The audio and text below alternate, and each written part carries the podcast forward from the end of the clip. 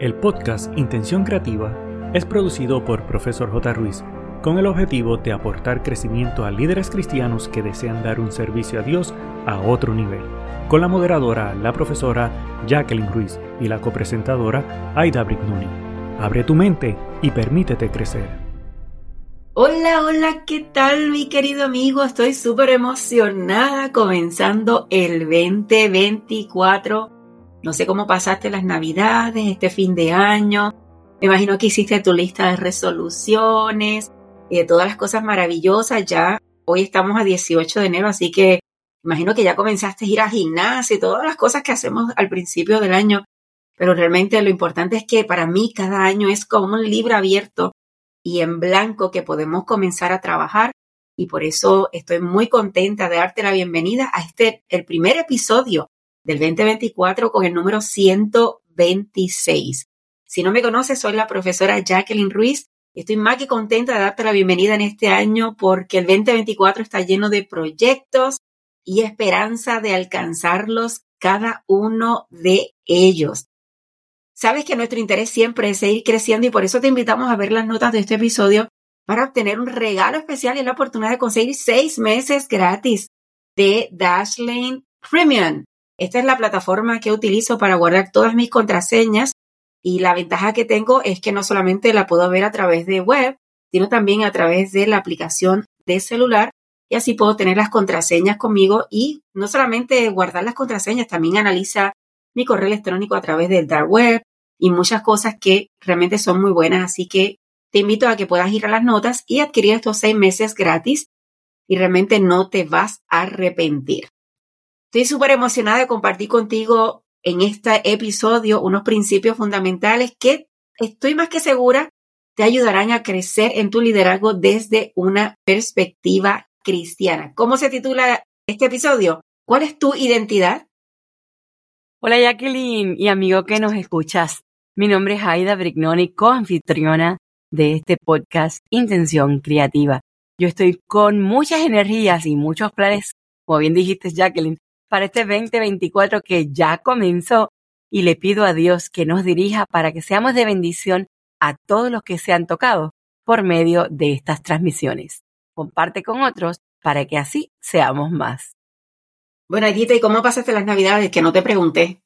Bueno, en realidad no quería que se terminaran, pero siempre digo, cuando algo se termina es porque comienza algo mucho mejor, así que ahora para el 2024 Sé que Dios tiene muy lindos planes para nosotras, tanto en lo personal como también en este podcast.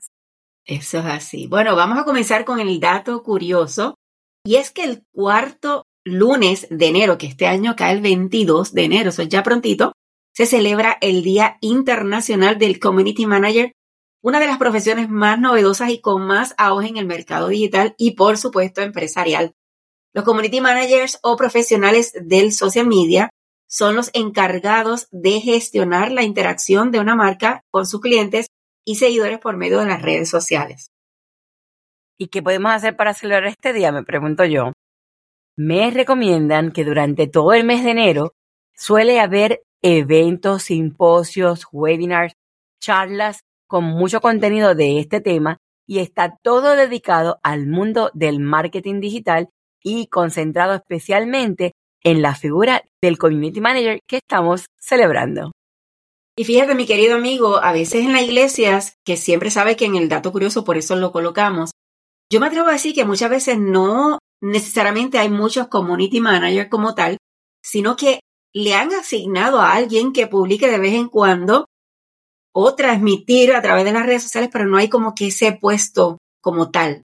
Sin embargo, sí hay alguien que tal vez lo hace, así que debes felicitarlo y si tienes la posibilidad y esta persona desea, mira, proveerle alguna educación continua si eres el pastor de la iglesia o el líder que tiene para tomar decisiones. Consigue la educación continua, algún webinar, algún algo de crecimiento que le ayude a esta persona a seguir creciendo en esta área. Yo creo que la persona que trabaja en las redes sociales en la iglesia tiene unas grandes oportunidades. Todavía yo no creo que realmente se esté explotando esa posición y se está entendiendo pero yo espero y tengo esperanza que en los próximos años sí esto pueda cambiar. Y hablando de esta profesión, Jacqueline, en el mundo empresarial, es muy conocida. Y a ti, amigo, que te hablo, si te dedicas a esta posición de ser community manager, aprovecha este mes para ponerte al día con las nuevas tendencias, porque en el plano digital sabes que todo cambia muy rápido. Como es de costumbre, cuando compartimos por medio de las redes sociales cualquier evento, cualquier charla relacionada a este tema, recuerda etiquetarlo con el hashtag de las iniciales Community Manager Day. En otras palabras, hashtag CMD o hashtag DSM o hashtag CMDay. Así que no hay excusa para poder publicar y estar en estas nuevas tendencias, ¿verdad? Y celebrarlo.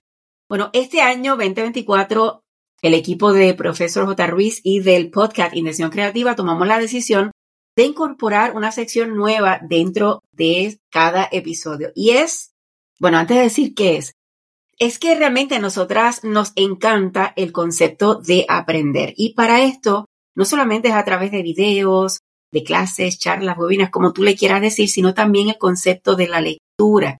Amamos el leer porque creemos que la lectura es esencial para el crecimiento. Así que esta sección es que vamos a estar recomendando un libro cada semana que puede ser que Aidita lo haya leído, yo lo haya leído o simplemente hemos encontrado una buena reseña y por la cual deseamos trabajarlo. Así que nos interesa tener esta sección todas las semanas y si hay algún libro que a ti te parece extraordinario para que un líder deba leer y crecer, mira, te invitamos a que nos escribas para que también podamos mirarlo y utilizarlo dentro de algún episodio.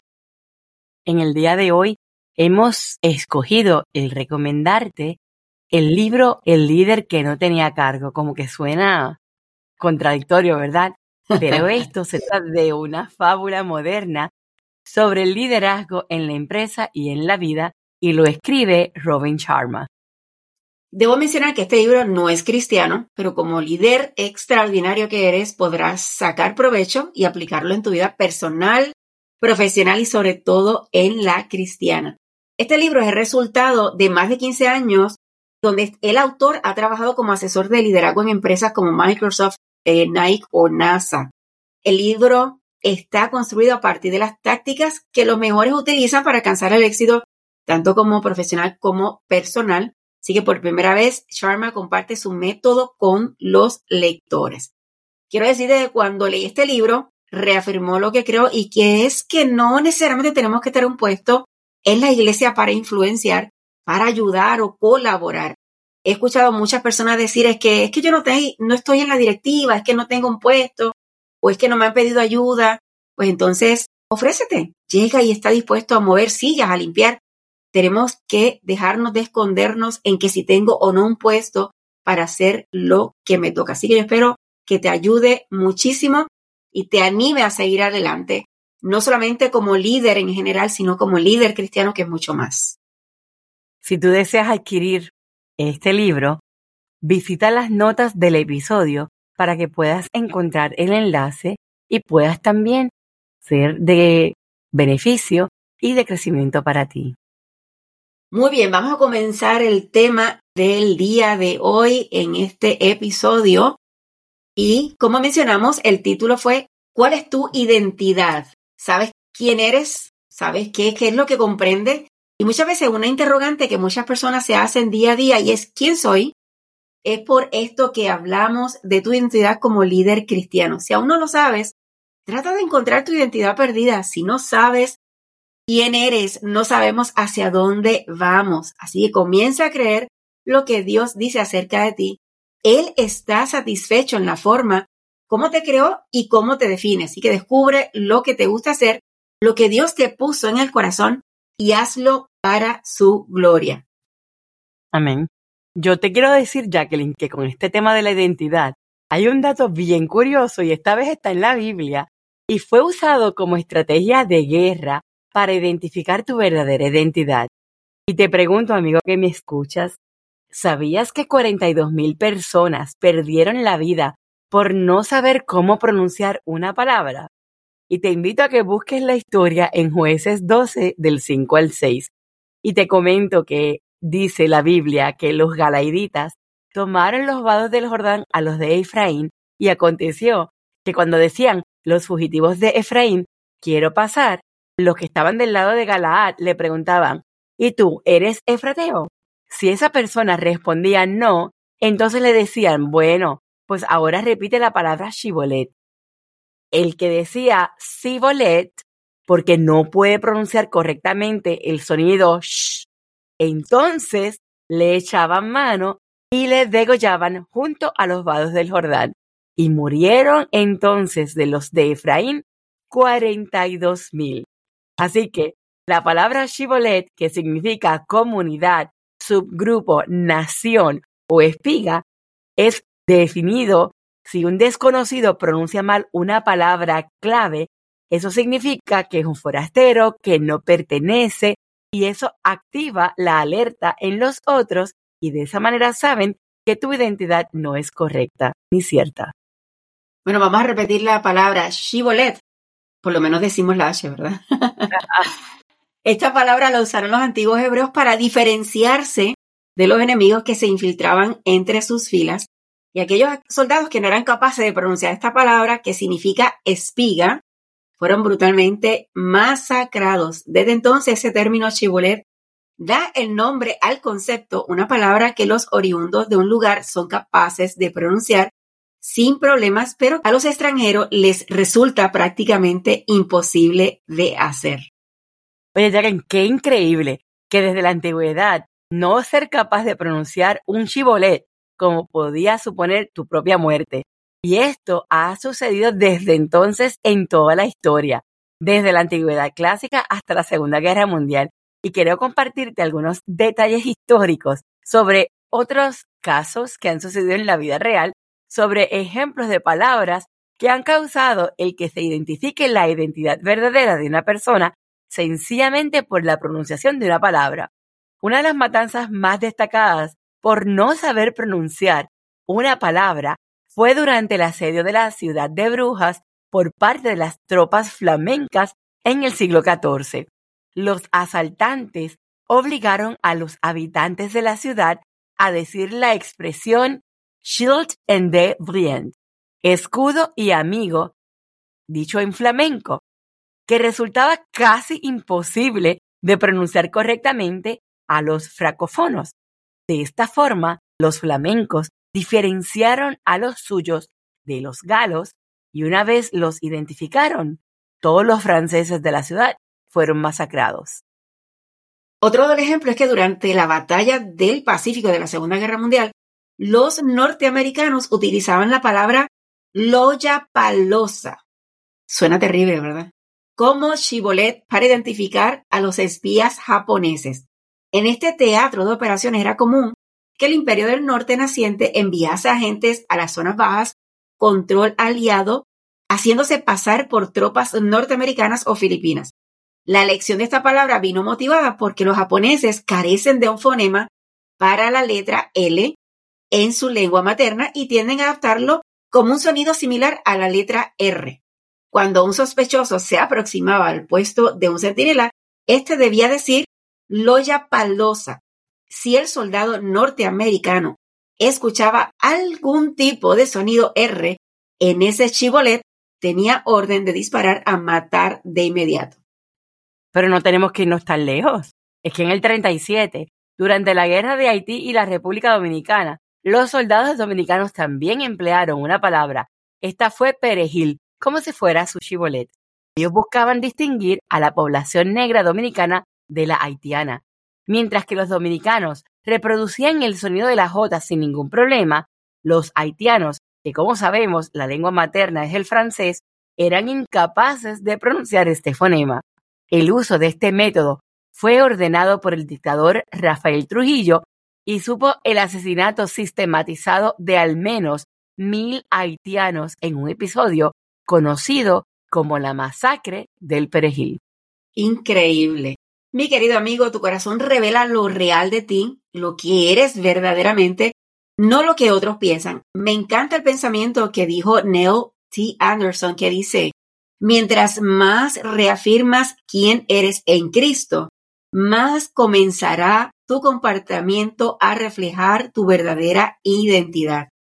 Hoy al comenzar el 2024 queremos reafirmarlo siguiendo como líder estos pasos para encontrar nuestra verdadera identidad. Me encantan estas historias porque nos reafirman. El primer paso recomendado es conocer a Cristo personalmente. ¿Qué cristiano líder, si no sigue a Cristo y no tiene una relación individual y personal, puede ser dirigido? Este es el paso esencial y primero para establecer una relación personal con Cristo y de la manera que se desarrolla es dedicando tiempo a la oración, la lectura de la Biblia, la reflexión para conocer a Cristo íntimamente. Esto te va a proporcionar la clave y la base para tu liderazgo, permitiéndote modelar tus acciones y tus decisiones según las enseñanzas y demostrando tu verdadera identidad. El paso número dos, vive de acuerdo con los principios bíblicos.